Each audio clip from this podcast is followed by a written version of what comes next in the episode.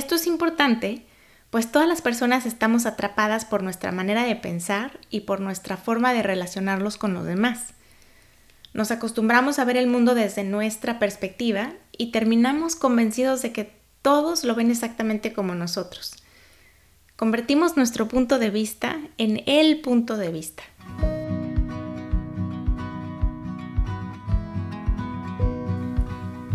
Hola, bienvenidos al podcast Bienestar Conciencia.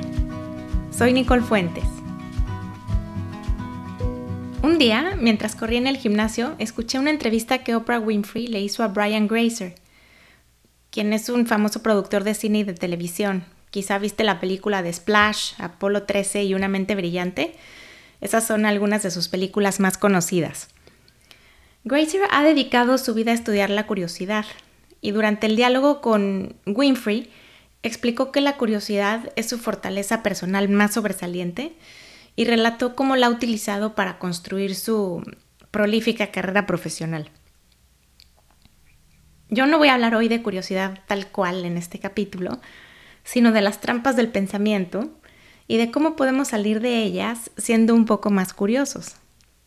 Te cuento cómo llegué de un tema al otro. Desde hace varias semanas estoy reflexionando sobre el impacto que tienen las historias que nos contamos en nuestro bienestar emocional. Muchas veces me preguntan cómo se me ocurre de qué escribir o de qué hablar. Y la mayoría de las veces la respuesta es que hablo de lo que estoy teniendo que aprender, de algo que me hace falta y, que me lleva a estudiar más sobre el tema. Los últimos libros que he leído tienen que ver con esto, con las historias que nos contamos, con este cansado tema de sobrepensar, de pensamientos que restan felicidad y de cómo gestionarlos. Volviendo al tema, hacia el final de la entrevista, Grazer apuntó que la curiosidad es disruptiva, porque altera nuestros puntos de vista. Esto es importante, pues todas las personas estamos atrapadas por nuestra manera de pensar y por nuestra forma de relacionarlos con los demás. Nos acostumbramos a ver el mundo desde nuestra perspectiva y terminamos convencidos de que todos lo ven exactamente como nosotros. Convertimos nuestro punto de vista en el punto de vista. Entonces me acordé de las trampas del pensamiento en las que seguido caemos presos y nos hacen pasar muy malos ratos. Cuando, cuando nos atrapa una distorsión cognitiva, este es el nombre oficial, corremos el riesgo de entrar en estados emocionales escabrosos que luego influyen negativamente en nuestra conducta. Te cuento sobre algunas de las trampas de pensamiento que han sido identificadas y señaladas dentro de la psicología. Una de ellas es todo o nada. Pensamos en los extremos, o sea, es blanco o es negro y no hay matices de gris. Si no lo hago perfecto, entonces mejor no hago nada. Llevo dos semanas cuidando mi dieta, pero como me comí una galleta ya se arruinó todo completamente. Si no puedo llegar a la fiesta justo cuando empiece, entonces mejor no voy. Esta ciudad es perfecta y la otra no. Y nos olvidamos que la mayoría de las cosas ocurren en un lugar intermedio. Otra trampa de pensamiento es el catastrofismo o sobreestimar el peligro. O sea, exagerar, hacer las cosas más grandes de lo que son, imaginarte que el peor escenario posible, sin importar lo poco probable que sea, está por suceder. Pensar que el avión en el que viajas se va a caer, aunque sabes que es el medio de transporte más seguro. Esto genera mucha ansiedad. ¿Has estado en un avión a 10.000 metros de altura convencido de que en cualquier momento algo saldrá mal? Yo sí, y tengo que cerrar la boca para que no se me salga el corazón corriendo. En esta trampa también es común pensar que no seremos capaces de superar una adversidad o de sobrevivir. Si repruebo un examen, entonces no voy a graduarme y terminaré viviendo debajo de un puente. Si no sigues las costumbres religiosas de la familia, tu vida será miserable. Otra trampa es sobregeneralizar. Hacer afirmaciones contundentes con base en un único dato o una sola experiencia. Usamos las palabras nunca, siempre, todos, nadie. Convertimos un hoy no puedo acompañarte en un nunca me acompañas. Si una amiga se molesta con nosotros, brincamos a todas me odian. Un error se transforma en siempre me equivoco.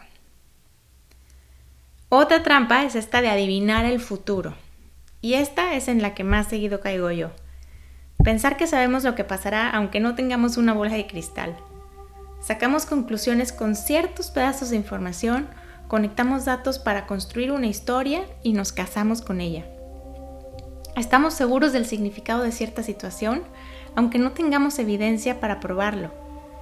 Por ejemplo, el examen va a estar dificilísimo y voy a reprobar. Nadie va a hablar conmigo en la fiesta. Si no revisa su teléfono, es porque algo le pasó. Otra trampa es leer la mente.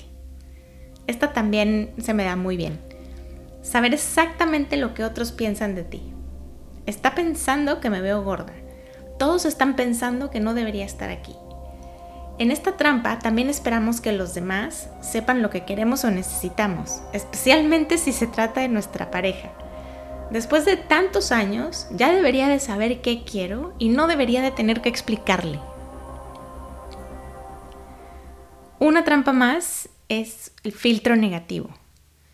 Nos fijamos exclusivamente en cierto tipo de información, en datos que validan lo que pensamos o sentimos y descartamos todo lo demás y casi siempre dejamos fuera lo positivo. Resaltamos nuestros fracasos pero no los logros. Nos ponemos tristes porque una persona olvida felicitarnos en nuestro cumpleaños en lugar de alegrarnos por todas las muestras de cariño que sí recibimos. Pensamos que la conferencia que dimos no fue buena porque una persona estaba quedándose dormida, a pesar de que muchas personas se acercaron al final para felicitarnos. Una más es el razonamiento emocional. En esta trampa lo que hacemos es sacar conclusiones del resto del mundo o de otras personas con base en lo que sentimos, con base en las emociones que estamos experimentando en el momento. Si me siento así es porque tiene que ser verdad. Si tengo miedo es porque el avión se va a caer. Si me siento penada es porque no sirvo para nada. Si me siento triste significa que no me quiere. Bueno, estas son algunas de las trampas de pensamiento más comunes. Cuando caemos en ellas, nuestros pensamientos negativos influyen en nuestras emociones y en nuestra conducta. ¿Qué hacemos entonces? Aquí es donde podemos recurrir al poder disruptivo de la curiosidad para encontrarle un, ángulo diferente a la historia que nos estamos contando y encontrar alternativas útiles para salir del atascadero mental. Curiosidad para preguntarnos qué información estoy dejando fuera, ¿Qué más podría estar pasando? ¿Qué tal si en lugar de adivinar, mejor pregunto? ¿Qué ha pasado otras veces que me he sentido así? La curiosidad puede ayudarnos a acercarnos a otras personas para complementar nuestra información, para conocer su punto de vista en lugar de asumir que lo conocemos, para hacer preguntas, retar nuestros pensamientos, ser un poco más humildes y reconocer que existen diferentes maneras de ver el mundo. Podemos elegir practicar la flexibilidad de pensamiento, yoga mental para estirarnos cada día un poco más y mantener el equilibrio.